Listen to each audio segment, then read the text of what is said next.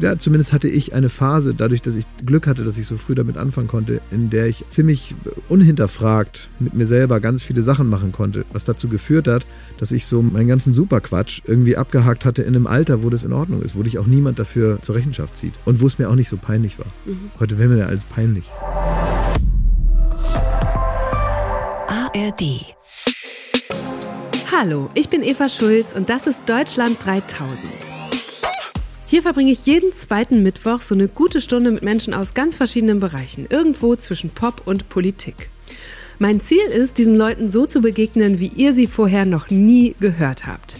Deutschland 3000 soll euch, mich und meine Gäste auf neue Gedanken bringen, weil man, wenn man jemand anderes kennenlernt, auch immer ein bisschen was Neues über sich selbst erfährt. Glashäufer Umlauf muss ich euch nicht groß vorstellen. Er ist einer der bekanntesten Moderatoren und Entertainer des Landes. Seit bald 20 Jahren prägt er das deutsche Fernsehen. Von albernen Pranks, früher bei Zirkus Halligalli, über waghalsige Aktionen beim Duell um die Welt bis hin zu locker lustigen Gesprächen mit seinen Gästen in Late Night Berlin. Wer ihm bei all dem zuschaut, der merkt aber bald, da steckt noch mehr dahinter. Seit einigen Jahren nutzt Klaas seine Bekanntheit immer wieder für gemeinnützige Zwecke und politische Botschaften. Ich würde behaupten, das gibt es gar nicht so häufig bei uns, dass jemand, der vor allem mit Kinderfernsehen für Erwachsene bekannt geworden ist, und das hat er so bezeichnet, nicht ich, dass so jemand ein so großes Vertrauen beim Publikum genießt, dass ihm seine Zuschauer und Fans auch bei ernsten Themen folgen und sich dann beispielsweise zu Zehntausenden in der deutschen Knochenmarkspenderkartei registrieren. Ihr könnt euch vorstellen, dass ich mir Klaas schon richtig lange als Gast bei Deutschland 3000 gewünscht habe. Mich interessiert, wie er zu diesem politischen Menschen geworden ist. War das schon in seiner Jugend in Oldenburg so? Welche Rolle haben seine Eltern dabei gespielt? Und in dem Zuge hat er ein paar Dinge erzählt, die er so, glaube ich, öffentlich noch nie geteilt hat. Natürlich ging es auch noch um andere Themen, die Zukunft des Fernsehens zum Beispiel und welche Rolle Plattformen wie Twitch, YouTube und so weiter dabei spielen. Klaas hat erzählt, warum er wütend auf Olaf Scholz ist und beeindruckt von Barack Obama. Und am Ende wurde es auch noch kurz weihnachtlich, als wir nämlich übers Schenken gesprochen haben. Und was er da gesagt hat, hat mich nochmal richtig gerührt. Also, hier kommt quasi mein Deutschland 3000 Weihnachtsgeschenk. Hier kommt endlich eine gute Stunde mit Klaas Häufer Umlauf. Hallo Klaas, wo kommst du gerade her? Vom Sport. Vom Sport? Ja. Was hast du gemacht? Äh, wir machen unterschiedliche Sachen. Wir sind eine, eine Herrengruppe, aber es gibt auch eine, äh, eine Frau, die mitmacht. Aber wir sind eine unterschiedlich zusammengesetzte, ja, so Mittelaltherrengruppe. Und wir machen das, was unsere Körper brauchen. Mal, mal joggen wir, mal machen wir so kleine so Rentnergewichte, machen wir was mit. Und naja, so bis wir müde sind und nicht mehr können. Und dann ähm, freuen wir uns, dass wir alle wieder und dann startest du in den Tag, wenn du müde bist und nicht mehr kannst. Nee, das geht ja. Das ist ja genau. Das so ist das ja, wenn man anfängt mit Sport, dann ist es ja so, dass man erstmal ganz müde ist mhm. und dann mhm. tut einem der ganze Körper weh und so weiter. Ähm, aber auf lange Sicht, und das muss das Ziel sein, und deswegen muss man es eben abstimmen, was man da genau macht, soll das ja vitalisierend wirken und lebensverlängernd. Und man soll sich jetzt nicht morgens irgendwie komplett kaputt machen und mhm. dann sich äh, irgendwie bis zum Mittagessen retten. Das ist nicht der Plan. Das ist aber eher so, habe ich festgestellt, wenn man gar keinen Sport macht, dass äh, mir dann so ein bisschen äh, das eine oder andere fehlt. Und manchmal ist ja auch für den Kopf ganz gut. Also so das Körperliche ist ja nur so eine, so eine Randerscheinung. Mhm. Für mich ist es auch gut, wenn ich in sozialen Gruppen bin, wenn ich mal mit Leuten reden kann. Okay, ja, wir reden jetzt auch eine gute Stunde. Eine Sache, die es immer gibt in diesem Podcast auch, sind entweder oder Fragen. Und ich habe gedacht, damit gehen wir heute mal direkt rein. Ja. Vor allem, du bist ja noch dann auf, auf Pace wahrscheinlich vom Sport. Lieber Gastgeber oder Gast? Ähm, Gastgeber. Warum? Weil ich dann weil ich dann den Ton angeben kann, weil ich dann den Rahmen setzen kann und weil das mein Job ist, ja. Also ich mhm. glaube, bei einem Musiker oder bei allen anderen Leuten, die auch hin und wieder mal Gast sind, ist die Frage einfacher zu beantworten. Aber mein Job ist ja Gastgeber. Und wenn ich lieber Gast als Gastgeber wäre, dann müsste ich umschulen. Also natürlich Gastgeber in den allermeisten Fällen. Dicke Socken oder Hausschuhe? Hausschuhe. Kevin allein zu Hause oder tatsächlich Liebe? Kevin allein zu Hause. Welcher ist der beste Weihnachtsfilm aller Zeiten? Ähm, Kevin allein zu Hause ist der beste Weihnachtsfilm aller Zeiten. Das kann man nicht anders sagen. Okay. Was ist besser, Kindergeburtstage oder Erwachsenengeburtstage? Boah, kommt ganz auf die, auf, auf das Alter bei beiden Personengruppen an. Also Erwachsenengeburtstage ab 60 würde ich, finde ich wahrscheinlich nicht so gut. Also zumindest die, die jetzt schon 60, 70 sind, die Mhm. nicht ich bin. Wenn ich selber 60 bin, ist natürlich super. Aber ich finde meinen eigenen Geburtstag immer schon sehr, sehr gut. Feierst du? Ja. Immer? Ja, immer. Groß? Nee. Manchmal klein, manchmal groß, aber ich bin dafür auch nicht verantwortlich. Es sind andere Leute, die verantwortlich sind für meinen Geburtstag, weil ich das ja nicht machen will. Also ich finde es eine merkwürdige Vorstellung, dass ich sage, ich habe Geburtstag, also mache ich die Party und alle kommen. Das ist ja irgendwie verkehrt. Aber ich finde Geburtstag sehr, sehr gut, ähm, weil da stehe ich im Mittelpunkt und das gefällt mir. Ähm, was ist schlimmer, schwitzen oder frieren? Frieren, definitiv. Ich schwitze nie. Also ganz selten. Ich muss Mhm. super viel machen, bis ich schwitze. Und ich friere aber sehr schnell und ich kann damit nicht umgehen. Was heißt das? Was Ja, ich kriege dann? schlechte Laune dann und Ach das ist so. so, man sagt doch, wenn einem die äh, Kälte so in die Knochen kriecht. Ja. Das so bespricht man das doch. Ja. Wenn man so ganz lange draußen war, wenn man fünf, sechs Stunden draußen war und ich finde, gerade wenn man vor der Kamera arbeitet, ist es oft so, dass äh, man selber ja irgendwas anziehen muss, was man an, Mhm. anhat, weil man vor der Kamera steht und nicht, weil es dem Wetter angepasst ist. Dann gibt es aber natürlich immer die Leute hinter der Kamera, die stehen da drei Meter weg von mir, aber die Zuschauer und Zuschauerinnen sehen die nicht. Ja. Aber die haben immer die geilen Puffjacken. Funktionsklamotten an und man sieht immer so diese Klamotten, die man auch unbedingt gerne anziehen Mhm. möchte. Und dieser, dieser Drang danach, sowas auch dann anziehen zu haben, das macht mir schlechte Laune. Und sobald ich nicht mehr vor der Kamera stehe, interessiere ich mich nur noch für so Outdoor-Klamotten, weil ich da so eine wirklich eine Leidenschaft äh, entwickelt habe durchs, ähm, durchs Neidischsein auf die. Witzig, wie genau Klaas sich da selbst beschreiben kann. Aber auch kein Wunder. Im Gegensatz zu uns Normalos bringt ihn seine Arbeit ja immer wieder an seine Grenzen. Allein was für Aktionen er beim Duell um die Welt auf ProSieben schon gebracht hat. In Venezuela zum Beispiel, da musste er alleine in einem Schlauchboot einen Fluss runterfahren, der zu einem über 100 Meter tiefen Wasserfall führte. Und erst als er mit diesem Gummiboot den Wasserfall runterstürzte, wurde er von einem Hubschrauber rausgeholt. Auf Sizilien musste Klaas den Vulkan Etna mit Skiern runterfahren und in Bolivien auf dem Dach einer Seilbahn über dem Abgrund singen. Richtig heftig war auch eine Aktion in China. Da sollte Klaas gemeinsam mit Thomas Schmidt in einem von Laien gebauten, ziemlich klapprigen U-Boot untertauchen. Aber die Aktion ging schief. Plötzlich lief Wasser in das U-Boot und stieg immer weiter an. Klaas und Thomas konnten dann auch nicht mehr selbst mit dem U-Boot auftauchen. Die beiden mussten eingefärcht auf engstem Raum mit aller Kraft versuchen, keine Panik zu bekommen. Die Beklemmung konnte man da richtig spüren. Ja, also ich glaube, bei solchen Aktionen lernt man sich selbst ziemlich gut kennen. Ich habe so einen äh, Kamerakollegen, der viel Wintersport gemacht hat und der hatte so beheizbare Stiefel. Hast du sowas dann auch schon? Die konnte er per App steuern und dann. Ja, b- bin ich anfällig für sowas, Ja, ja. okay. Aber was ja auch oftmals so ist, da darf man sich ja eigentlich gar nicht beschweren. Wenn wir so Drehs machen und es droht kalt zu werden und ich probiere mich natürlich zurückzuhalten, aber man merkt mir, glaube ich, trotzdem, wenn man mit, also man braucht nicht viel Menschenkenntnis, um durchzuspüren, dass ich wohl Kälte nicht so gut finde. Und ich probiere aber jetzt niemanden damit zu belästigen. Und trotzdem machen sich ja im Idealfall, wenn, wenn man tolle, nette Leute um sich herum hat, machen sich alle Gedanken darum, wie kann man das jetzt am angenehmsten gestalten. Und dann ist es so, das sind irgendwie so fünf Grad, also jetzt nicht Nordnorwegen, aber es sind so 5, 6 Grad, bisschen nieseliger Regen. Und dann ist eine Batterie aus Heizkissen schon aufgebaut. Und dann heißt es, das kannst du dir in die Schuhe machen, das ist ein Gurt, den kann man sich so ummachen, das ist meistens so aus dem Rentnerbedarf. Und dann kriegt man da so ABC-Kissen überall hingeklebt. Das nehme ich dann natürlich nicht. Aber es wird also sehr ernst genommen, dass ich Kälte nicht so schön finde und deswegen erleide ich das nicht so oft. Und das finde ich ganz gut und möchte an dieser Stelle auch Danke sagen. Das hast du dir gut gebaut. Ähm, Im Supermarkt nimmst du immer direkt einen Einkaufswagen oder bist du so einer, der dann irgendwann so, ein, ähm, so eine Pappschachtel braucht, um alles reinzustapeln? Früher, früher immer Pappschachteln in der WG, immer nur Pappschachteln, weil man da immer nur für sich selber einkauft. Und auch immer nur so für einen Tag oder einen Abend, weil man ja nicht weiß, braucht man das überhaupt morgen? Und braucht man das übermorgen, weil man gar nicht weiß, wo man essen wird und ob und wie und wie lang der Tag ist und wie kurz die Nacht und so. Deswegen immer so Pappschachteln, genau, nimmt man so eine so, so einen Aufbewahrungskarton von Milchpackungen Ja. und tut da Nudeln rein. Ja. Ja, das ist aber auch so ein Berliner Ding. Also wenn man das in meiner Heimatstadt Oldenburg macht, da wird man schief angeguckt, weil Ja, das sind ja die Pappschachteln von dem Supermarkt und warum hat man die da? Die hat man nicht zu nehmen. Fernsehen oder Streamen? Fernsehen. Geld oder Ruhm? Äh, Ruhm, aber ist ja beides auch ein bisschen Definitionssache, was man jetzt davon, was man da jetzt drunter versteht. Also auf jeden Fall eher als Geld, also so als Ziel oder so. Also als Ziel ist Geld sowieso äh, nicht, also kein gutes Ziel. Warum? Ja, weil das ja ein dämliches Ziel ist.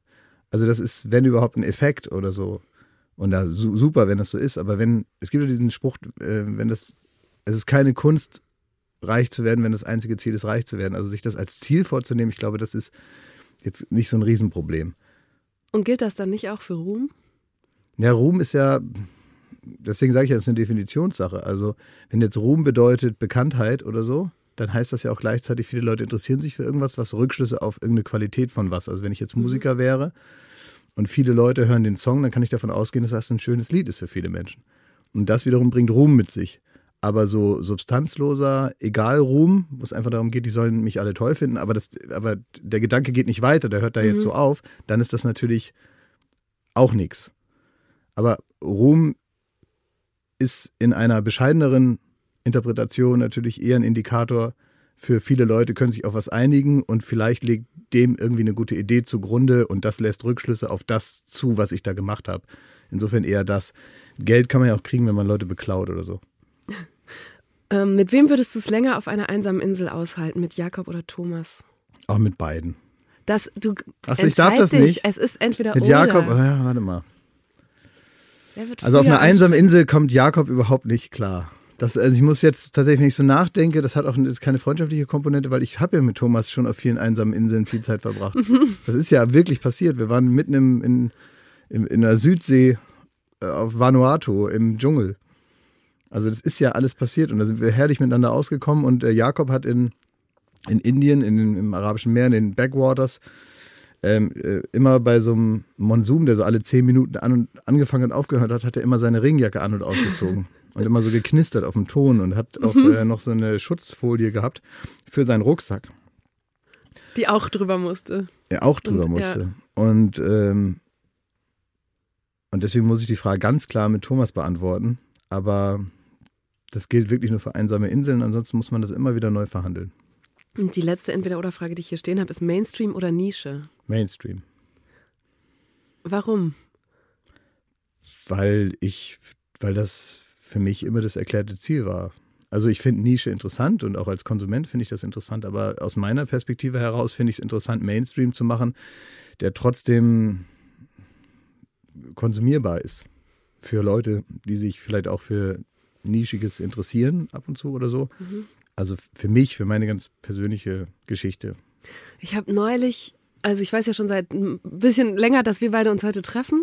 Und ich habe, ich glaube, es war bei der Beckham-Doku oder so, habe einen Sportler gesehen und gedacht, der geht auf den Platz und tritt an für diesen Moment von, ich will ein Tor schießen. Das ist das, das Ziel. Da, für den Moment, darauf arbeitet alles hin. Und dann habe ich mich gefragt, was der Moment bei dir ist, bezogen auf zum Beispiel Late Night Berlin, machst du jetzt seit 2018. Mhm. Was ist der, so in, in einer Sendewoche, was ist der Moment, auf den du hinarbeitest oder der beste Moment in so das einer ist, Woche? Ich glaube, das ist eher so eine Grundstimmung äh, dort. Also wenn ich so den Eindruck habe, da fliegt man so durch, es fühlt sich nicht anstrengend mhm. und manchmal erarbeitet man sich ja auch Sachen. Das gilt auch, das ist da eben auch nicht anders. Ich setze das immer so ein bisschen ins Verhältnis mit anderen Berufen, weil dann kann man das besser nachvollziehen. Mhm. Es gibt manchmal so Tage, da guckt man fünfmal auf die Uhr und dann ist es irgendwie erst drei und dann guckt man noch zweimal auf die Uhr und dann ist es erst 20 nach drei. Und diese Tage, die gibt's das hat man auch in einer Sendung.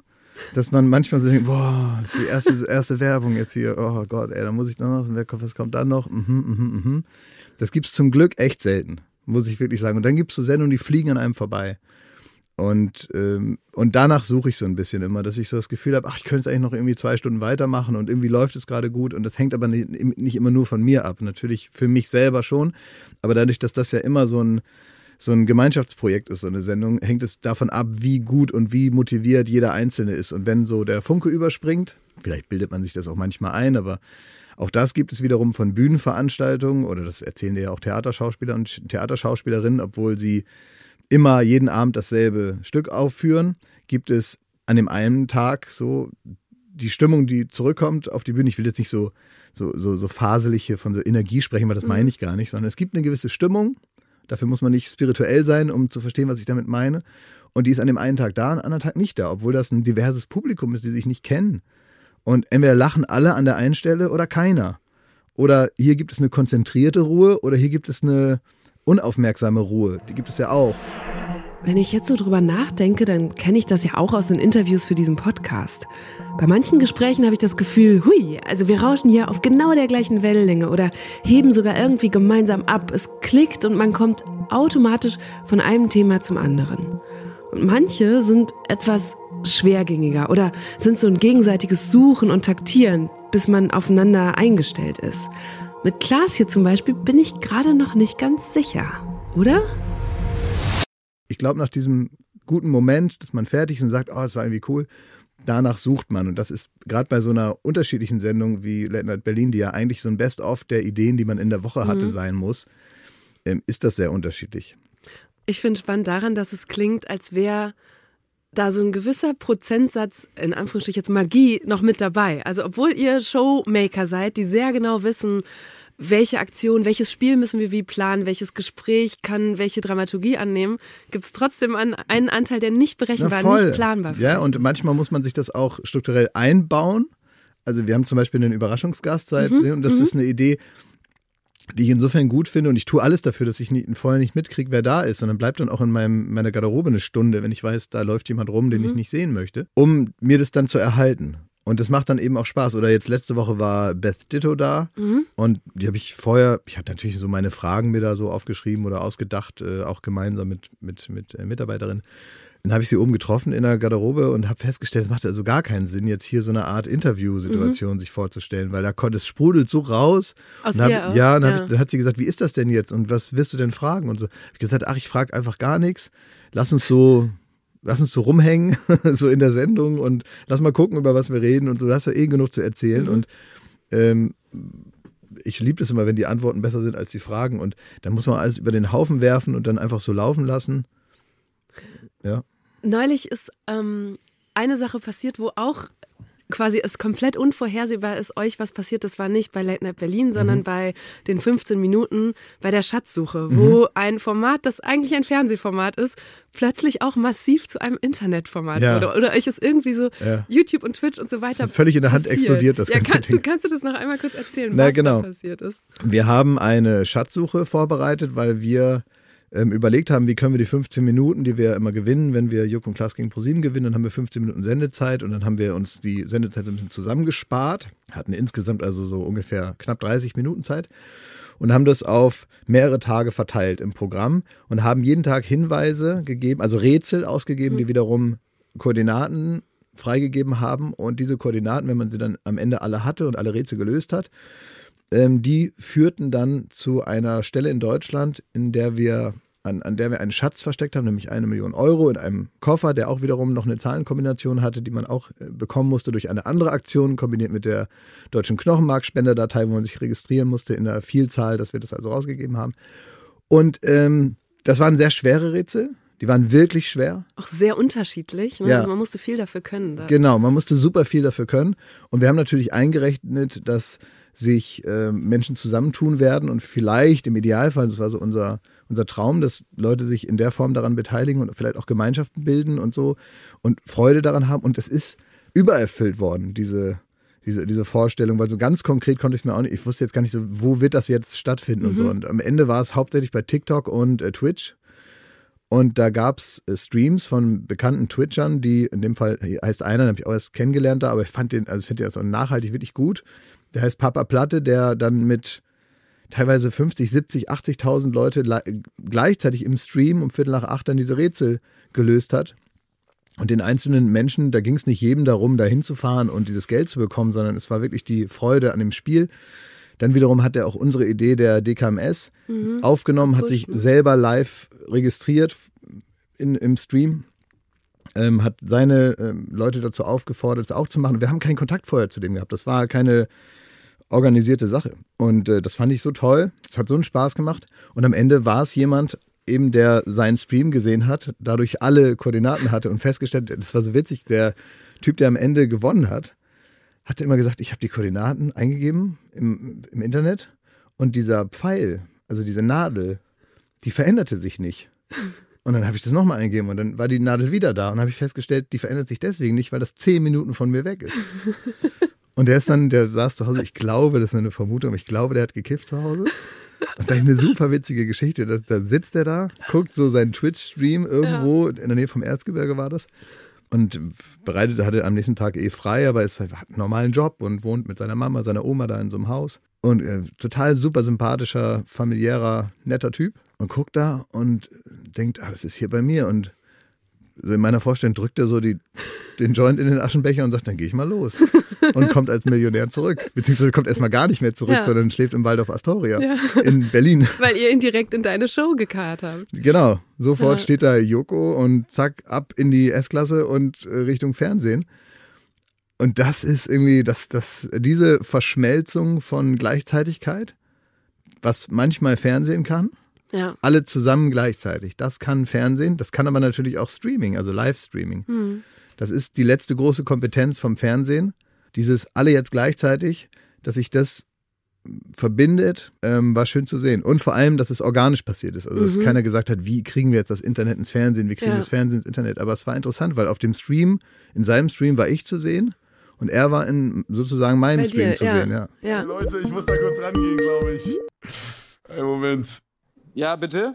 So, ich glaube, Papa Platte ist jetzt schon äh, live bei Skype, habe ich gehört. Und er hört schon, was wir hier labern. Hallo. Ey, Papa Platte. Hallo, hallo, hallo. Na? moin, moin. Bin ich schon da bei dir?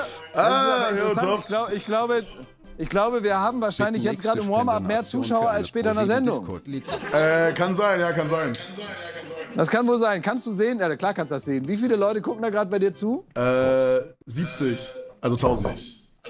Ach so, ja. Classic, classic. Ich finde auch schön, einerseits dieses bei einem Medium, wo immer mehr versucht wird, ganz doll zu kontrollieren und man nur noch wenig Anarchie mitbekommt, dass solche Dinge passieren können, solche vermeintlich magischen mhm. Momente. Und ich finde aber auch spannend, im Jahr 2023, was sagt das eigentlich darüber aus, wie sich diese Medien entwickeln? Also er hat ja bei dir in der Sendung, glaube ich, zu dem Zeitpunkt hatte er gerade der äh, Papa Platte 70.000 Leute im Stream. Mhm. Die Sendung haben ungefähr dreimal so viele geschaut. Ja. Das ist ja gar nicht mehr so weit auseinander. Also dieses alle jetzt gleichzeitig. Bewegt sich das vielleicht auch ins Internet? Ist das vielleicht was, wo es ein Twitch-Streamer mit so einer starken aktiven, loyalen Community, das hat ja nochmal eine ganz andere Stärke. Ja, als, und dann sind wir wieder beim Mainstream, weil ich kannte Papa Platte auch nicht. Das ist, ist es Nische oder ist es Mainstream? Was passiert da gerade? Ja, ich glaube, durch die Fragmentierung der Angebote grundsätzlich ist der klassische Mainstream, so wie wir den früher verstanden mhm. haben, nämlich die ersten fünf Programme sozusagen und alles andere waren Radiosendungen, die nachts um zwei laufen oder das steht irgendwo in der Zeitung oder ich muss mit dem Typen im Plattenladen reden und nach einer Dreiviertelstunde verrät er mir, was wirklich gut ist das war die Nische dann vielleicht da. Mittlerweile entsteht Nische nicht mehr, wird nicht mehr durch Inhalt oder durch Zugänglichkeit des mhm. Inhalts mhm. oder durch ganz besonders intellektuelle Sortierung, wird dadurch nicht mehr definiert, sondern Nische passiert durch die Vielzahl. Das heißt, durch die Aufspaltung der Aufmerksamkeit, die ja, der Angebote. Ne? Der Angebote. Ja. Dadurch entstehen Nischensachen, aber Nischensachen sind inhaltlich nicht nischig ausgerichtet mehr, sondern Mainstream, also Sachen, die inhaltlich einen Mainstream-Anspruch haben und die mit mehr Aufmerksamkeit ganz normaler Mainstream wären, wirken nischig, weil es so viel davon gibt. Und ähm, das ist, glaube ich, auch die Beteiligung. Deswegen schließt es auch niemanden aus. Deswegen kann auch sozusagen jeder sein Sender sein. Die Grundfrage darin ist ja so ein bisschen, ist Fernsehen noch das Medium, was hier den Ton angibt? Und ich glaube, dass sich die Ausspielart mhm. ein bisschen fließend ändert ähm, und dass sich das irgendwie so die Hand gibt. Ähm, die wichtige Information finde ich, dass die Gleichzeitigkeit noch eine Rolle spielt. Weil das ist eigentlich, war das die größere Diskussion vor ein paar Jahren. Vor ein paar Jahren hieß es, du machst den Fernseher an und dann ja. kommt was und wenn du zu Brauchen spät bist, dann war es zu spät. Mhm. Und dann konnte man sich ja auch nicht erst seit gestern Sachen aufnehmen und die später nochmal angucken. Das war alles ein bisschen umständlich und so, aber man konnte ja einen Videorekorder programmieren und dann kann ich mir die Wetten das von gestern kann ich mir dann morgen angucken. So, bei bestimmten Sachen macht das aber gar keinen Spaß, weil man nicht das Gefühl hat, ich gucke das gerade mit anderen Leuten zusammen. Dann fing es das an, dass man Fernsehen geguckt hat und das bei, dass das Lagerfeuer bei Social Media stattgefunden hat. Das heißt, die Leute, also das ist Top 1, jeden Sonntagabend ist Top 1 äh, bei äh, X mittlerweile äh, Tatort. Mhm. Also mein altmodischer geht es ja nicht. Also du meinst, weil ich finde, die Grundfrage ist jetzt gar nicht so sehr, ob das Fernsehen das noch ist, sondern was es mit einer Gesellschaft macht, wenn es, wenn die Lagerfeuer sich auf viele kleine Feuer aufteilen und es vielleicht nicht mehr genug Orte gibt, wo Oma mitbekommt, was die Enkel beschäftigen mhm. oder wo verschiedene ähm, gesellschaftliche Gruppen und Milieus halt das Gleiche gucken und man so eine gemeinsame Debatte vielleicht hat oder gemeinsame Themen, sondern alles splittet sich so auf. Ja, total. Man kriegt die einzelnen Diskussionen nicht mehr so ja. richtig mit. Man weiß nicht, an welcher Stelle stehen die gerade. Das stimmt schon. Aber die Diskussionen werden dadurch natürlich auch genauer. Und der Diskurs wird spezieller und kann interessanter werden, wenn man möchte, dass es kultiviert bleibt. Mhm. Das ist die eigene Disziplin, die muss man mit zum Tisch bringen. Da fällt mir ein, ich habe ein Zitat von dir gelesen im Vorfeld, hast du gesagt, ich habe ein Herz für Bürgerlichkeit. Sowieso kommt das Wort bürgerlich nicht selten vor, wenn man alte, so, so, so, so, mal guckt, was du so alles schon von dir gegeben hast. Warum, was, was bedeutet das für dich? Weil ich habe das Gefühl, das liegt irgendwo auch da, wo wir gerade sind. Das kommt wahrscheinlich, wie alles, kommt sowas immer aus der Erziehung, aus der äh, Kindheit, aus der Jugend, aus der Welt, aus der man, in der man aufgewachsen ist. Und ich habe da einfach Glück gehabt. Ich habe wirklich großes Glück gehabt mit den ersten 20 Jahren meines Lebens. Ich mhm. bin, komme aus Oldenburg und da ist die äh, allgemeine Stimmung, zumindest in meiner, in meinem Leben, in dem ich groß werden durfte, ähm, war die Bürgerlichkeit die Art und Weise, wie man gelebt hat, sozusagen. Und das war, meine Eltern hatten nicht, also da gab es so alles, das hat mit Geld oder so nichts zu tun. Ne? Das, meine Eltern hatten mal, mal, ich sag mal, gehobener Mittelstand und dann äh, zweite Hälfte meiner Kindheit gar nichts mehr, also so gar nichts, gar nichts. Mhm. Und trotzdem gab es noch eine gewisse Grundvernunft und so ein, so ein bürgerliches Verhalten sozusagen, was damit zusammenhängt, dass man sich so ein bisschen an die Regeln hält, ohne jetzt wie so ein Blockwart sich zu benehmen. Ich Hast du eine Situation gerade im, im, Kopf, die dir so beispielhaft einfällt, wo du das vielleicht mal oder wo du es vielleicht auch erst rückblickend realisiert hast? Ja, es ist wahrscheinlich so eine Mischung aus einer, das, das klingt alles so wahnsinnig spießig und konservativ, so meine ich das aber gar nicht, aber so eine gewisse, gewisse, gewisse Vernunft im, im, im, Umgang miteinander. Ich weiß gar nicht, wie ich so eine Nachbarschaftlichkeit zum Beispiel halte ich für sehr bürgerlich. Mhm. Ähm, ein, ein, ein, Miteinander reden, äh, ein Miteinander auskommen, ähm, gewisse auch eine Bürgerlichkeit, auch, auch eine, eine, gewisse Anständigkeit, die damit zu. Es gab doch mal, ich glaube, ich weiß gar nicht, wer es gesagt hat, ich glaube, äh, Anja Reschke war es, die mal gesagt hat, wo bleibt der Aufstand der Anständigen? Mhm. Und diese Anständigkeit, also dass zum Beispiel, mein Vater war kein progressiver Linker. Also nun absolut nicht. Gar nicht. Aber wenn ich jetzt zum Beispiel mit ihm über so ein Thema gesprochen habe wie Seenotrettung, war das für den gar keine Frage, dass das seine Berechtigung hat. Und trotzdem hat der, glaube ich, CDU gewählt. Aber eher aus so einer, aus seiner eigenen Sozialisierung heraus. Mhm. Ich finde es spannend, dass das schon, dein Vater ist relativ früh gestorben, da ja. warst du, glaube ich, Anfang 20. Ja. Und das heißt, das Thema hat dich damals schon beschäftigt. Ja, ja. Warum? Weil in meiner Na, Wahrnehmung hat es so 2015 ist das erst richtig angekommen. Naja, 2015 ist es richtig explodiert, ja. Mhm. Aber, ähm, aber, aber Fluchtgeschichten habe ich deswegen äh, früh mitbekommen, weil meine Mutter, ähm, meine Mutter ist, äh, hat äh, Kinderkrankenpflege gemacht, äh, ambulant. Mhm. Das heißt, meine Mutter war oft zu Hause bei Familien, deren Kinder so krank waren, dass sie nicht alleine zu Hause mit den, nur mit der Pflege der Eltern zu Hause leben konnten. So, und dann hat sie sich da selbstständig gemacht und hat das eben getan. Und das sind oftmals eben auch äh, Familiengeschichten, die nicht nur rein aus Deutschland heraus ihren äh, Anfang gefunden haben. Und so habe ich das eben mitbekommen. Also ich habe viele dieser Geschichten mitbekommen und wusste, was es bedeutet. Ob das jetzt nun Seenotrettung ist, mhm. was ja nur ein Aspekt ist von äh, Problemen, die äh, Migration und auch äh, ja am Ende Einbürgerung in eine Gesellschaft äh, bedeuten und so. Aber ich habe durch da so eine gewisse Selbstverständlichkeit, dass man, also meine Mutter beispielsweise, die hat irgendwie, die hat ganz viele auch türkische Patienten und Patientinnen gehabt. Und die hat einfach irgendwann, die hat nicht gesagt, die sollen mal alle Deutsch lernen, die hat irgendwann einfach Türkisch gelernt. Und dann hat meine Mutter mit denen Türkisch gesprochen. Und das war, natürlich hat das dafür gesorgt, dass eine ganz andere Herzlichkeit um, umgang. Und es hat sie nicht gemacht, weil sie da jetzt irgendwie sonst was draus machen wollte, sondern gesagt hat, ja, das ist halt einfacher, ne? die haben ja mhm. genug Stress. Mhm. Die haben zwei kranke Kinder, sind hier gerade angekommen, jetzt mal easy, entspannt. Äh, ich finde es ein großes Beispiel von Anstand und Bürgerlichkeit auch. Sozusagen, ich gehe auf die Menschen zu, indem ich auch noch ihre Sprache lerne. Das ist ja ein großer. Ja, das, das ist die Form von Bürgerlichkeit, die ich meine. Ja. So von, ich finde es oft unanständig, was passiert. Ich kann verstehen, dass Gemeinden, jetzt kommen wir so in dieses Thema rein, ne, mhm. so ein bisschen, ich will es also nur mal so kurz einmal so reingezoomt in das, was ich meine. Ich verstehe absolut, dass eine Gemeinde, eine kleine Gemeinde sagt, wir wissen momentan nicht, wie wir es organisieren sollen.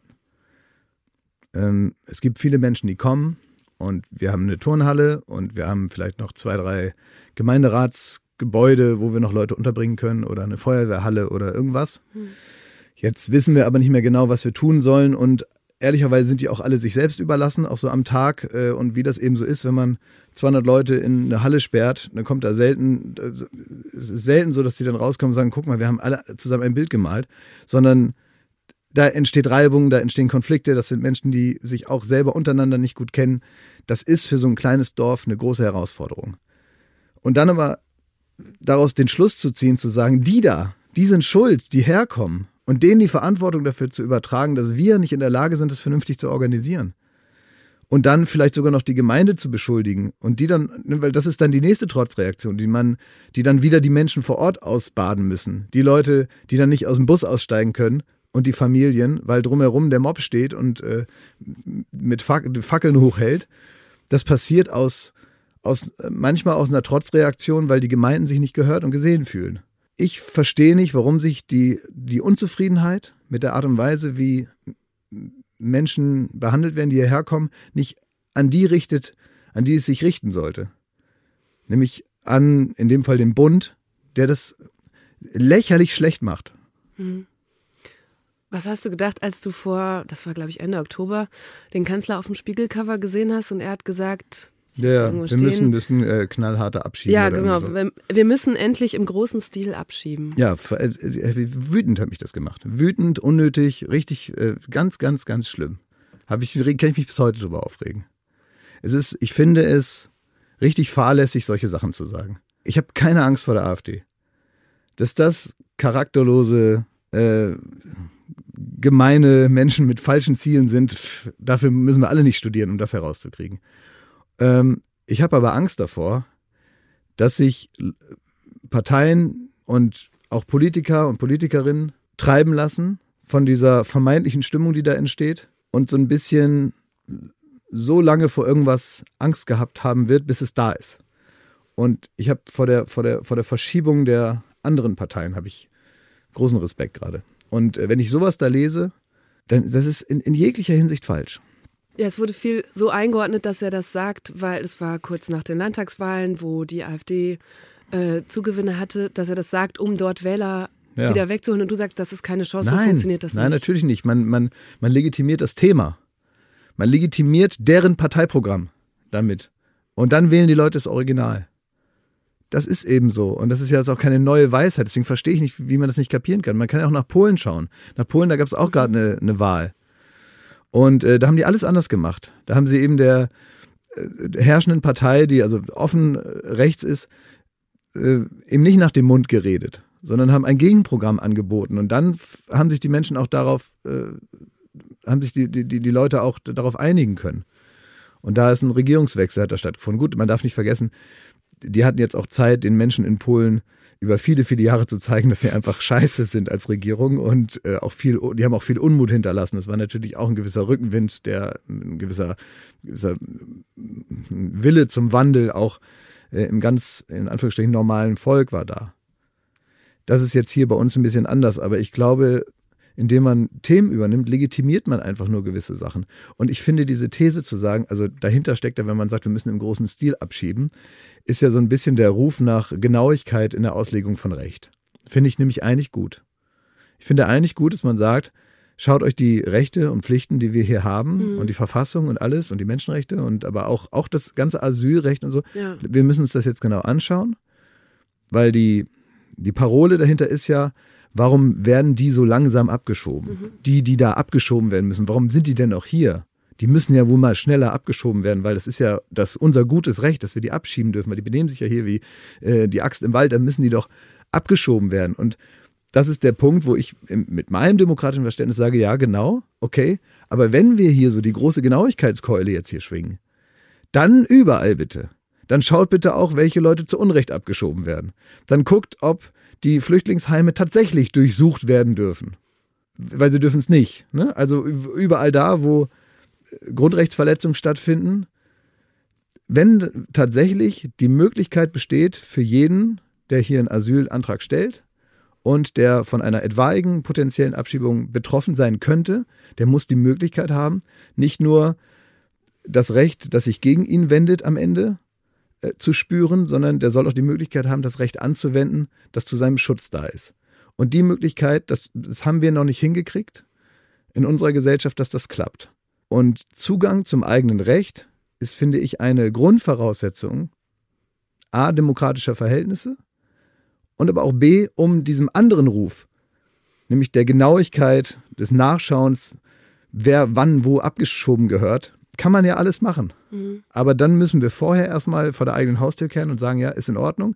Aber dann muss die, mit der gleichen Genauigkeit muss hingeschaut werden, dass jeder einen rechtlichen Beistand bekommt, dass jeder die Gesetze, die für ihn da sind, auch äh, ja. spürt. Diese Bürokratie auch zu navigieren weiß ja. und so weiter. Und ich, und was dann jetzt die Gegenrede wird sein, ja, aber das wird ja niemals geschehen. Man kann ja nicht jedem, der hierher, jedem, der hierher kommt, kann man ja keinen Anwalt geben.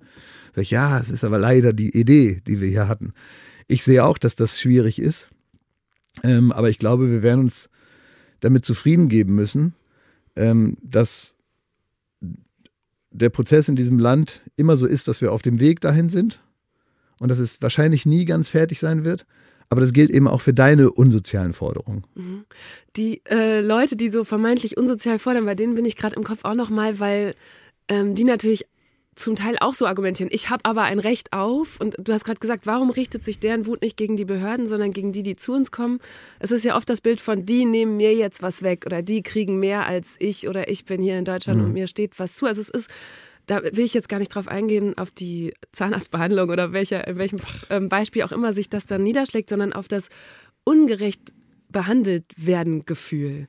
Das mhm. dann ja offenbar in großen Teilen der, also das betrifft so viele Leute. Und das ist ja ganz oft auch der Ursprung von Wut ist, ich mhm. bin gerade ungerecht behandelt worden. Ja, verstehe ich. Wie löst man das auf? Ja, weiß ich nicht. Äh, habe ich keine, habe ich keine Lösung für. Aber ich sehe, dass das oft das Problem ist. Und ich finde, das muss man alles ernst nehmen. Das kann man nicht nicht ernst nehmen. Und Generationen, die vergessen wurden, Generationen, die, und das darf man auch nicht vergessen, dass praktisch die Generation unserer Eltern, die, die uns großgezogen haben, das sind äh, zumindest mal in der Hälfte von Deutschland die, die wirklich über, überrollt wurden von Wandel. Von einem Wandel ja. und von einer Unehrlichkeit, die sie dann erstmal herausgefunden haben, dass sie ihr ganzes Leben an ihnen stattgefunden hat, nämlich eine, also eine sehr große ideologisierte mhm. Unehrlichkeit. Und alles, was dann versprochen wurde, hat auch nicht so geklappt. Und ehrlicherweise nicht, weil es nicht geklappt hat, sondern weil sich in der Konsequenz niemand drum gekümmert hat. Und diese Enttäuschung und auch dieses dadurch entstandene Misstrauen jetzt in zwei, drei Generationen wieder aufzuholen, gerade wenn man merkt, dass die Bestrebungen darum nicht besonders riesig sind, hinterlassen große Lücken und die werden aufgefüllt, aber mhm. nicht von den richtigen Leuten gerade. Und wenn jemand nach Hilfe und Aufmerksamkeit ruft, wird man irgendwann nicht mehr so wählerisch, wer einem die Aufmerksamkeit schenkt. Und die Aufmerksamkeit ist ja oft das Erste. Man denkt ja oftmals, es gibt da mehrere Phasen der Problembewältigung, auch so im menschlichen Miteinander. Es gibt irgendwann mal den Moment, wo man ein Problem löst. Dann sagt man, ich habe hier ein Problem und dann sitzt man so daneben und sagt, okay, wir könnten es so und so und so machen und ist das Problem gelöst und dann sind alle wieder glücklich. Das ist das Ende sozusagen. Aber der Anfang von so einer Problemlösung ist ja, manchmal möchte derjenige ja gar nicht sofort eine Lösung haben, sondern manchmal möchte man ja nur, dass mal einer da sitzt und das mal ernst nimmt und mal zuhört. Und ich glaube, dieses nicht ernst nehmen und nicht zuhören, das ist das erste Problem.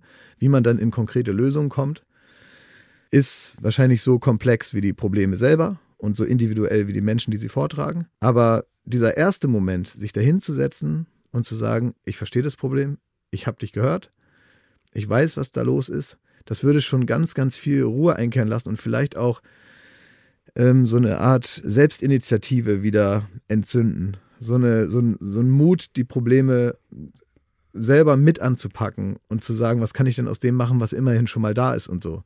Das würde wahrscheinlich so eine Einsicht und so ein Verständnis und, und das ist so ein bisschen der Anfang der Frage, die du gerade gestellt hast, es würde eben auch helfen, wenn man nicht immer Verantwortung so von sich weist, sondern sich auch mal eine zu fangen und auch mal zu sagen, Also diese Kultur zu sagen, wir haben das jetzt falsch gemacht, jetzt müssen wir es anders mhm. machen.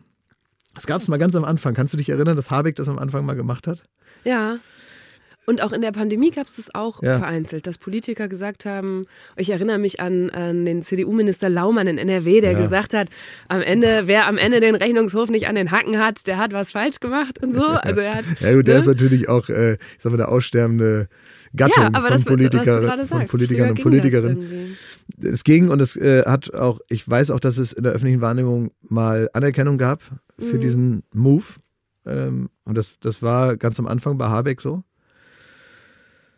Und man hat aber auch relativ schnell gemerkt, wie der Wind sich wieder dreht und dass das nicht möglich ist. Und ich glaube, das müsste halt auch häufiger mal stattfinden, dass derjenige, der an dem es gehangen hätte, sozusagen, und das ist ja nicht immer nur eine Person, sondern manchmal ja. ist es ja auch so eine ganze Gruppe von Leuten, die auch aus vielleicht guten Gründen vor zwei, drei Jahren angefangen haben, in die falsche Richtung zu marschieren, in irgendeinem Teilbereich der Migrationspolitik zum Beispiel, man einfach sagt, ja, haben wir damals anders gesehen, wir müssen jetzt wirklich eigentlich nochmal 180 Grad drehen, weil wir das Gefühl haben, auf lange Sicht bringt uns das was.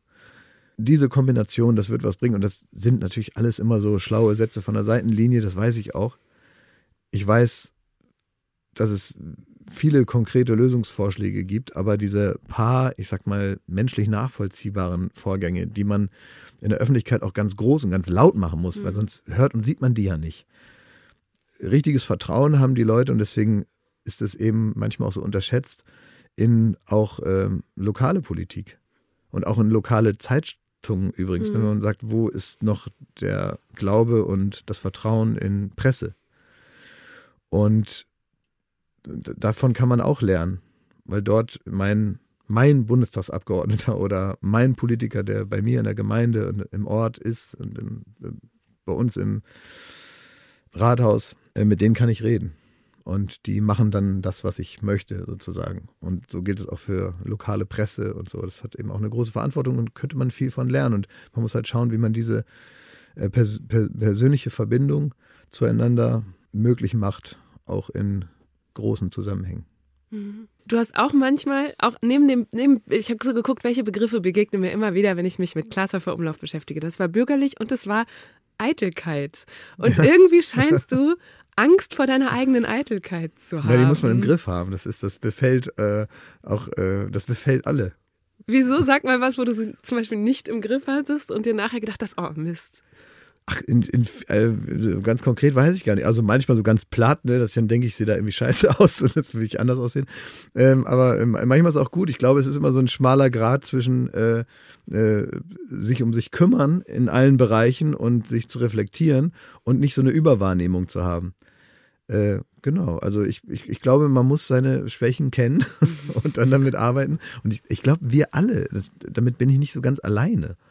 Ich glaube, wenn man sich irgendwo auf eine Bühne stellt oder vor eine Kamera oder selbst hinter so ein Mikro sitzt, auch da gibt es ja Bereiche, mhm. die in, im Bereich, es ist ja nicht immer nur so eine optische Eitelkeit, ähm, da spielt das eben eine Rolle. Und ich finde es auch gar nicht so schlimm, weil das ja auch mit Selbstüberprüfung zusammenhängt und sowas. Und äh, man muss aber gucken, dass bestimmte Sachen keine Überhand nehmen, die dann irgendwann also albern sind.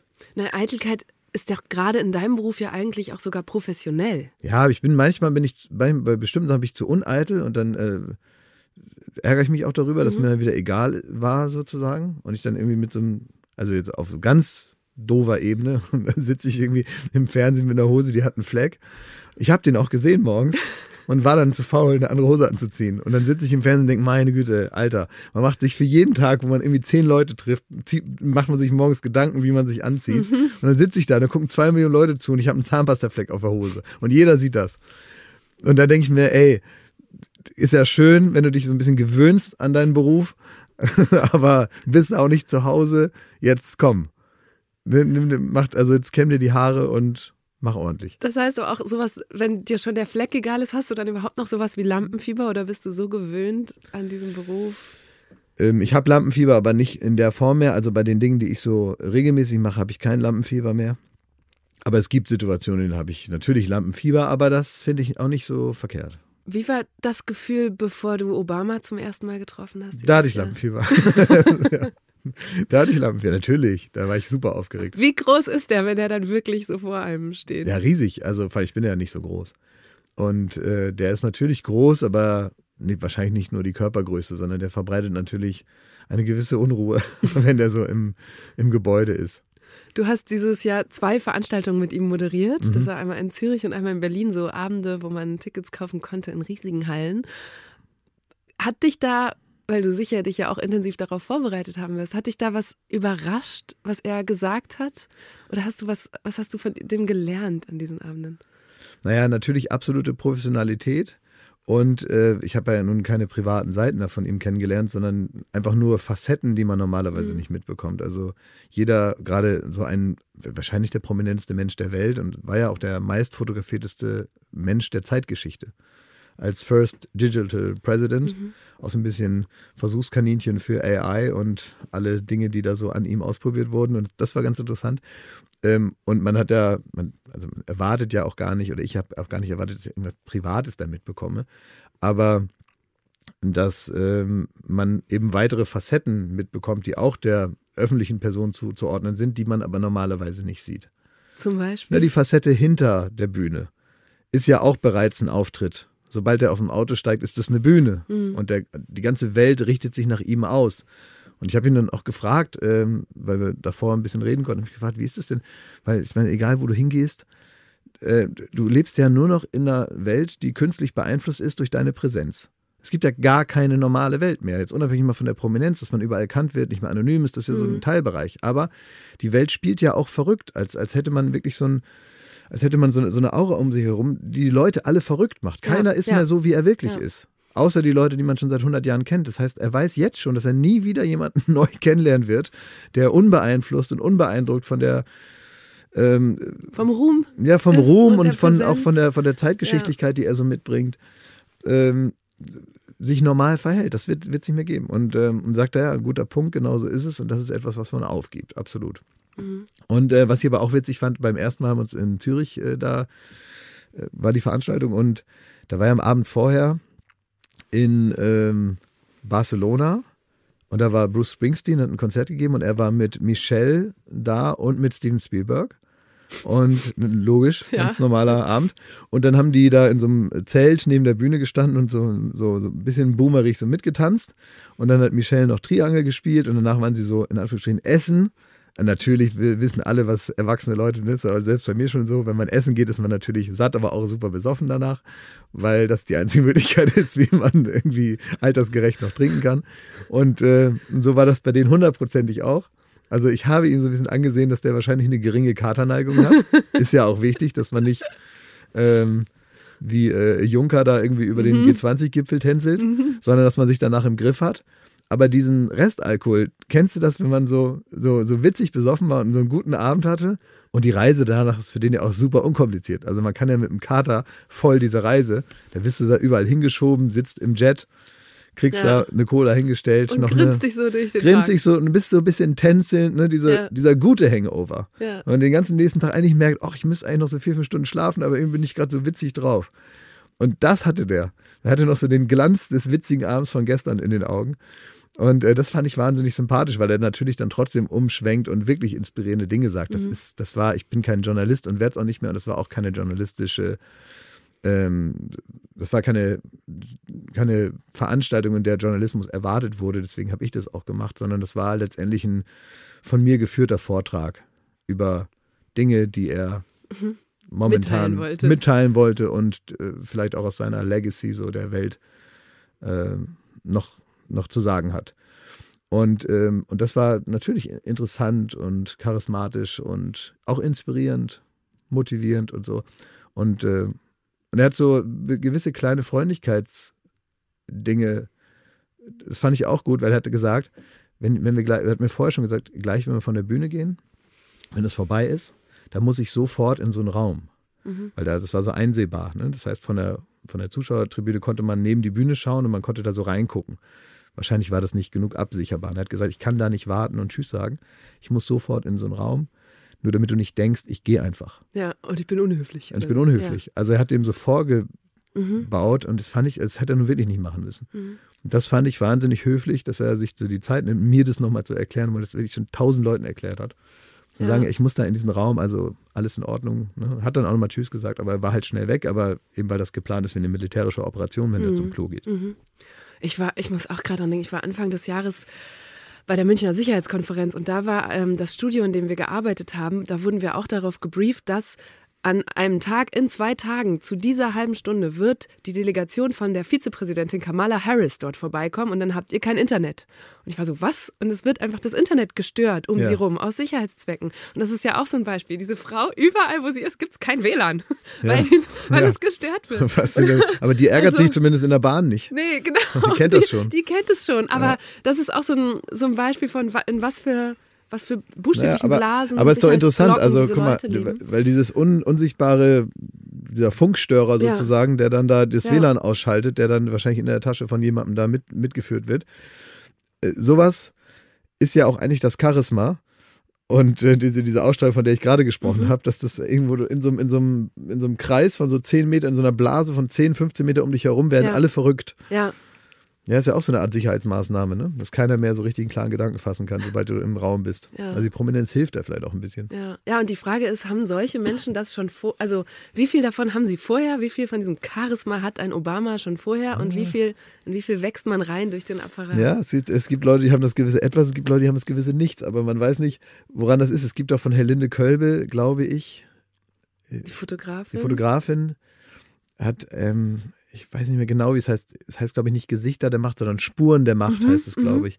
Da wurden verschiedene Kanzler und eben auch Angela Merkel ähm, über die Jahre immer mal wieder fotografiert. Das sind Porträtaufnahmen, ganz schöne, ähm, ganz nah, ehrlich, ehrliche, klar, nahe, so, ne? genau, ja. authentische. Ähm, und da ist die künstlerische Idee, äh, dass man die Macht im Gesicht sieht, sozusagen. Mhm. Sieht man das wachsende Charisma im Gesicht ist eine, finde ich, interessante Behauptung. Und wenn man sich diese Bilder anschaut unter diesem Aspekt, ist das natürlich interessant anzuschauen. Also künstlerisch toll, so die Behauptung. Ich glaube aber nicht, dass man es wirklich sieht. Ich glaube, da sieht man Menschen, die reifen und ähm, Leute, die vielleicht ein bisschen selbstsicherer mit der Situation fotografiert zu werden, umgehen. Aber ob man wirklich die Macht sieht, vielleicht bei Schröder. ich stelle mir gerade vor, dass es ähm, so eine Bilderreihe von dir gäbe Oh Gott, da sieht man nur den, da sieht man wahrscheinlich nur die, die, die Fernsehjahre, die an mir gearbeitet haben. Das, das weiß ich nicht, aber ich, ähm, also wenn man mal von diesen Fernsehjahren ausgeht, ist es für dich eine komische Vorstellung, dass die Leute, die heute da im Publikum sind, irgendwann so nostalgisch an dich denken werden, wie du heute an Thomas Gottschalk denkst oder wie meine Eltern an Kuhlenkampf oder Peter Alexander denken.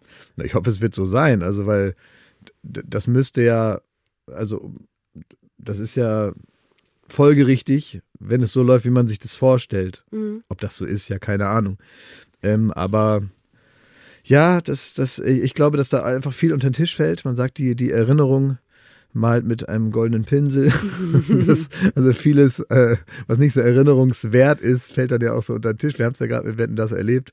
Ja, was da. hast du denn da? Also wer, du, das ist ja eigentlich eine sehr, so eine Parallele. Das könnte dir ja auch passieren. Ja, klar. War, war das eine gute Aber was letzte, davon? Was? Ja, war das eine gute letzte Sendung, die Thomas Gottschalk da gemacht hat? Ach, das möchte ich, also ich möchte da jetzt ja gar nicht so da, äh, das ist ja jetzt nicht äh, große internationale Krise, äh, die man jetzt kommentieren muss und ansonsten wird unanständig. Es war eine letzte Sendung. Würdest du eine letzte Sendung machen mit über 70? Oder, oder hättest du jemanden in deinem Umfeld, der dir an irgendeinem Punkt sagen würde, Junge, lass mal. Ja, also ich glaube, ich hätte, also das ist vielleicht eine Sache, die ist aber jetzt nicht, hat jetzt nichts mit Thomas Gottschalk an sich zu tun, aber grundsätzlich ein Team um sich zu haben und das auch zu halten, sozusagen. Das bedeutet ja auch schon, dass man, also wenn man ein Team hat, heißt das ja nicht, dass die einem dann so das erste Mal in 50 Jahren mal sagen, jetzt reicht's mal, jetzt gehen wir nach Hause, mhm. sondern das heißt ja, dass man auch in, auf dem Weg dahin befreundet blieb oder kollegial verbunden blieb. Und das heißt ja immer eine Investition in diese Beziehung, die man zueinander hat. Das heißt, auch da kann man ja, kann man ja nicht machen, was man will. In der Freundschaft und auch in der gleichberechtigten kollegialen Freundschaft, da kann man was fordern und da muss man auch was geben. Diese die, diese Grundbeziehung, die man dann zueinander hat, die sorgt vielleicht dafür, dass man gar nicht erst irgendwo landet, wo einem dann einer so den großen Hinweis geben muss, weil man viele kleine Hinweise kriegt. Mhm. Aber sich Menschen in seinem Umfeld zu erhalten, die einem äh, ab einem gewissen Zeitpunkt auch mal sagen, jetzt halt doch mal die Fresse, das hast du schon zehnmal erzählt. Und so eine gute Idee, wie du gerade denkst, ist das gar nicht. Das ist Gold wert. Wann war das bei dir zuletzt der Fall? Ja, andauernd, also, ich, also täglich. Ich sage das aber auch zu denen, ne, weil die haben auch viele Scheißideen. so, und, manchmal reden die auch zu viel. Dann sage ich auch halt dein Maul. Du sagst auch, ähm, äh, dass du noch so viele Ideen hast, das äh, habe ich irgendwo gelesen, da, da ging es darum, du sagst, dass ich bin eigentlich immer bereit, wenn jemand kommt und sagt, hier, was willst du machen, dann habe ich die Idee. ja. Und das fand ich ähm, beneidenswert, auch beneidenswert frei, weil ich das von mir selber so kenne, ich, wenn ich eine Idee habe, ich denke die so kaputt. Ich denke, oh, das braucht es gerade nicht oder das hat es doch so und so schon gegeben. Oder, machst oh, du das, das alleine? Machst du das alleine? Ja, so beides. Also ich habe mich gefragt, was ist bei dir, dass dich das nicht, weil du bist ja schon noch ein grüblerischer Typ mhm. mitunter, dass dich das eine Idee nicht kaputt denken lässt, sondern einfach loslegen damit. Oder auch eine Idee von den vielen dann auszuwählen. Man könnte ja auch im ständigen Abwägen dann gar nichts anfangen. Also äh, das, das passiert ja in dem Prozess. Also der Prozess, bis dann irgendwas wirklich fertig ist, ähm, es kommt ja immer was 100% anderes raus, als am Anfang mhm. steht. Mhm. Es geht, glaube ich, nur darum, dass man denkt, das ist eine gute Idee. Und dass man dann bereit ist, alles wieder zu pulverisieren und dann am nächsten Tag, und dann geht man auch oft nach Hause und ist gar nichts dabei rausgekommen. Oder dann geht man eigentlich, ist man, hat man so festgestellt, dass man sich gegenseitig das alles kaputt geredet hat äh, und dann wieder von vorne anfängt. Also es geht, glaube ich, nur darum, dass man sich irgendwie hinsetzt und man denkt, man hat eine gute Idee. Manchmal bleibt von der auch noch was über. Aber in der Regel treibt es einen irgendwo hin, weil man natürlich mal merkt, ah, hier hakt's, da hakt's, das funktioniert nicht, das ist doch nicht so gut und so. Und vielleicht ist es lustiger hier im Raum als irgendwo anders. Und jetzt stellen wir uns das mal vor. Wir haben ja auch viele Erfahrungen. Wir wissen also mittlerweile, wie etwas, was auf einem Zettel witzig mhm. sich anhört, dann am Ende vielleicht in einem Studio ist und wie das Gefühl ist, wenn man es dann machen muss.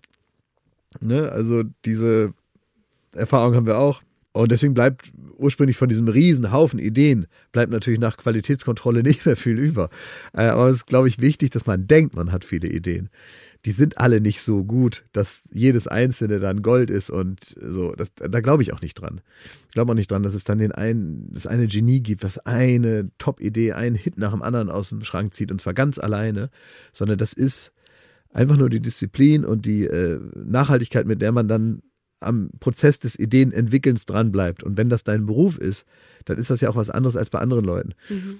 Weißt du, man darf ja nicht vergessen, das ist ja nicht mein Hobby da lege ich auch eine andere Konsequenz an den Tag. Wenn das jetzt mein Hobby wäre, würde ich wahrscheinlich auch früher mal die Flinte ins Korn schmeißen und sagen, ja, komm, ist egal, fällt mir nichts zu ein, so ist es eben. Aber wenn du weißt, das ist alles, worum es sich hier dreht, dann fällt dir was ein, irgendwas. Es muss was sein. Ich, ich frage mich gerade auch, ich glaube, dass, ähm, dass auch Leuten in ganz anderen Berufen oder auch abseits von Berufen ja ganz viel begegnet. Diese Frage von, ziehe ich durch, mache ich das Erste, was mir in den Kopf kommt und gucke, was passiert. Oder vergrüble ich und werde dadurch gar nicht aktiv. Also es beschäftigt mich wirklich sehr, weil ich eigentlich den Eindruck habe, die Leute, die erstmal machen, haben meistens erleben mehr, lernen mehr. Das ist eigentlich die bessere Variante, ja, aber anstatt das, zu lange drüber nachzudenken. Ja, das hat aber auch so Phasen. Ne? Also deswegen äh, für, für jetzt Leute zum Beispiel, die jetzt relativ spät mit einem, ja, also mit irgendwie sowas Ähnlichem, wie ich das mache, mhm. anfangen, ähm, die haben in ihrer Persönlichkeit es viel schwerer, auch so viel Schrott zu machen und Erfahrungen dadurch zu sammeln.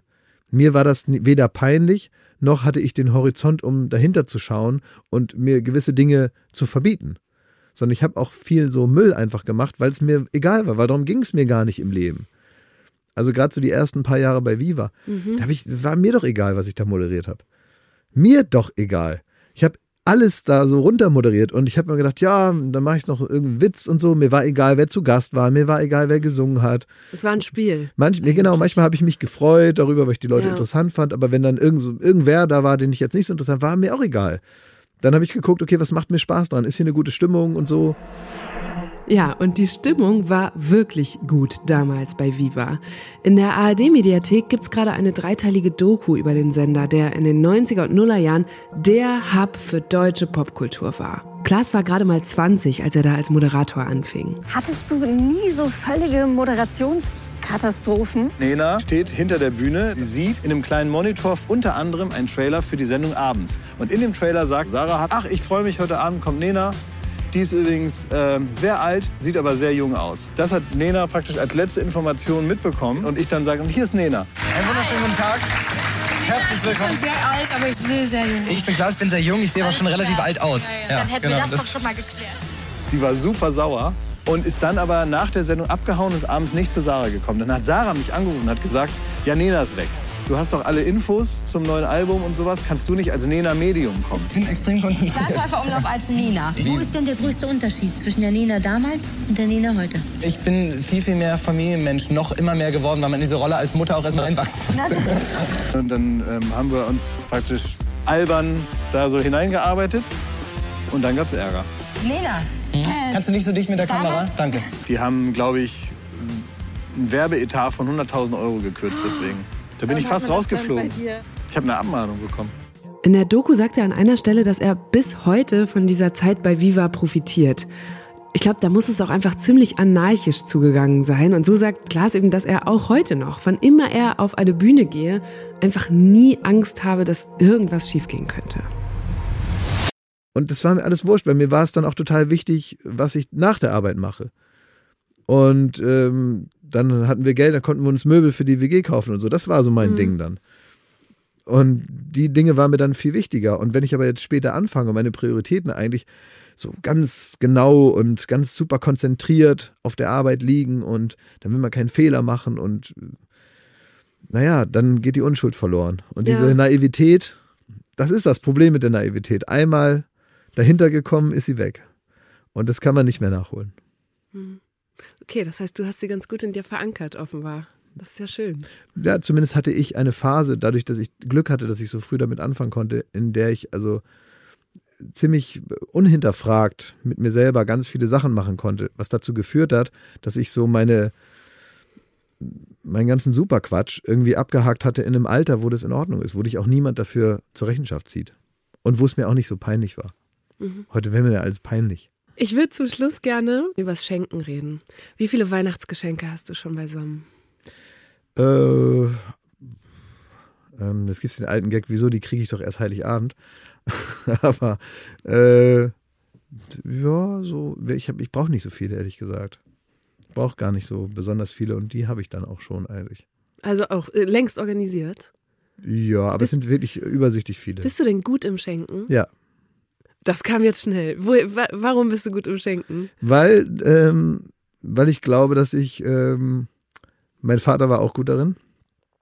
Schenken hängt ja immer mit äh, damit zusammen, dass man eine gute Idee hat mhm. und dass man Freude daran hat. Mhm.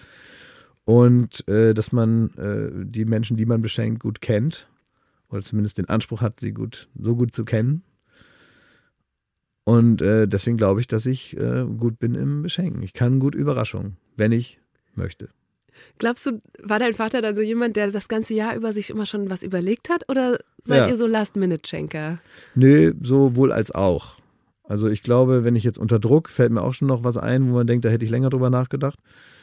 Aber nee, auch, auch mein Papa, der hat es auch, der hat es auch sehr zelebriert und so und damit natürlich auch viele Erinnerungen produziert. Mhm. Also jetzt gerade so schön. von ja. ne, mein Vater so an, an, an mich als seinen Sohn und meine Schwester und so da gab es schon viele Momente, die er dann auch äh, deswegen so dem gewissen Wert gegeben hat, mhm. dem Moment, weil er das halt wichtig gemacht hat.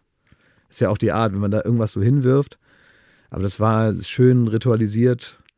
Und da haben nicht alle da wie die, wie die Wilden da die Geschenke aufgerissen und reingeguckt, was ist da drin und, mhm. und keiner kriegt mehr mit, ob sich einer gefreut hat und am Ende liegt überall Papier und dann äh, wird gegessen. Sondern das war schon alles unter den Beobachtenden und äh, unter den Augen der Schenkenden. Und das fand ich schön. Welches Geschenk war so ein richtiger Treffer? Äh, ich habe mal eine Amerikareise gekriegt von meinem Vater. Mit ihm zusammen dann? Nee, Oder? tatsächlich nicht. Nee, der hat, ähm, das war mit einer, mit einer Gruppe aus Jugendlichen. Mhm. Und ähm, da waren wir unterwegs.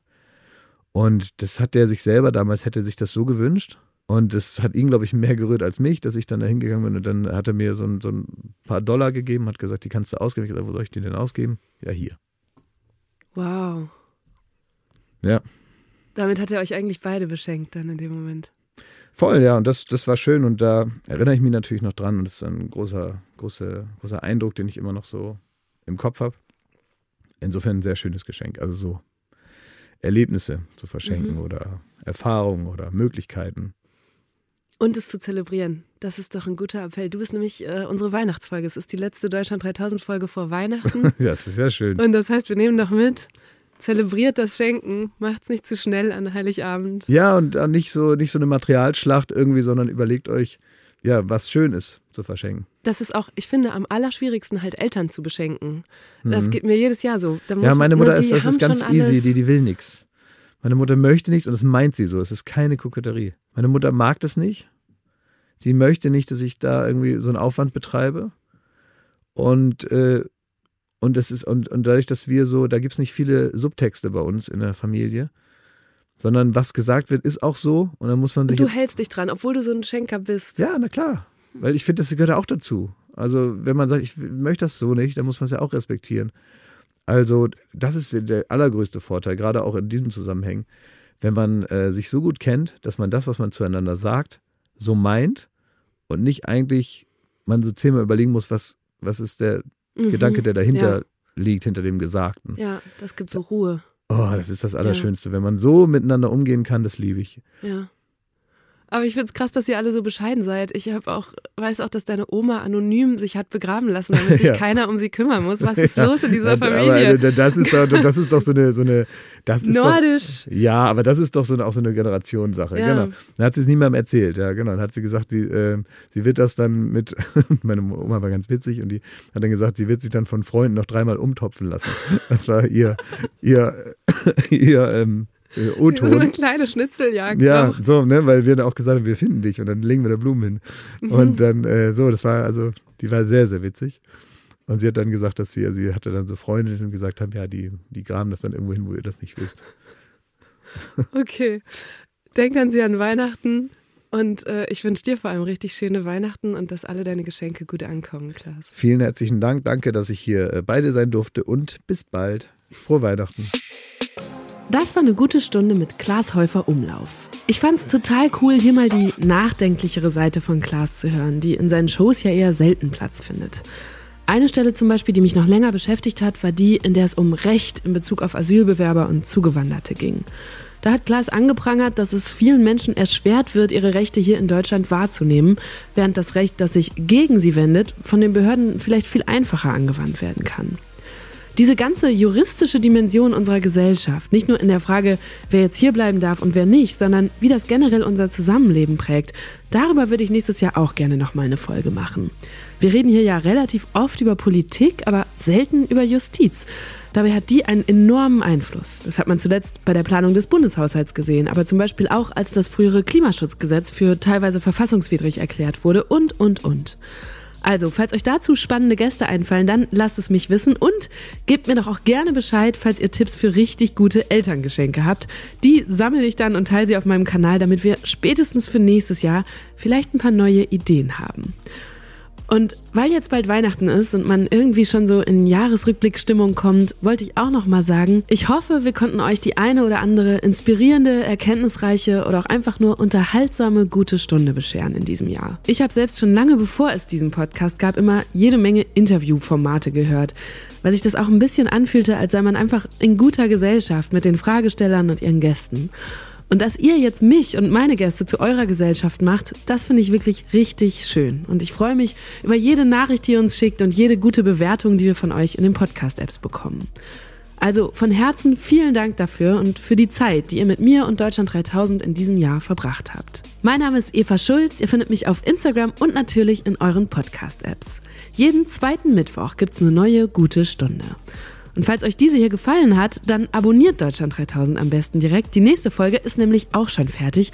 Am Mittwoch nach Weihnachten spreche ich mit der Stuntfrau Marie Morum. Seit ich sie kennengelernt habe, gucke ich Filme und Serien wirklich mit komplett anderen Augen und ich kann mir gut vorstellen, dass es euch nach dieser Folge auch so gehen wird. Also, ich hoffe, wir hören uns dann wieder und bis dahin habe ich wie immer noch einen Hinweis auf einen anderen ARD-Podcast für euch. In extrem rechts gehen meine Kolleginnen und Kollegen vom MDR der Frage nach, ob der Staat bei Rechtsextremisten an seine Grenzen stößt. Wie gehen Behörden und Justiz, Gesellschaft und Politik mit rechtsextremen Umtrieben um? Wie viel rechtsextreme Hetze muss beispielsweise eine Stadt aushalten? Die Autorinnen und Autoren sprechen mit Betroffenen und haken bei den Verantwortlichen nach. Sie konfrontieren den Rechtsextremisten Sven Liebig, leuchten dessen Geschäfte aus und recherchieren sein Unterstützerumfeld. Die packende Recherche und ihre Erkenntnisse hört ihr bei Extrem Rechts, zum Beispiel in der ARD Audiothek. So, das war's von mir. Ich wünsche euch frohe Feiertage und sage bis ganz bald. Macht's gut. Deutschland 3000, eine gute Stunde mit mir, Eva Schulz, ist ein Podcast von Enjoy. Redaktion Isabella Huber und Ruby N. Schwietal. Produktion Isabella Huber. Social Media Lena Link. Und das Sounddesign ist von Soundquadrat.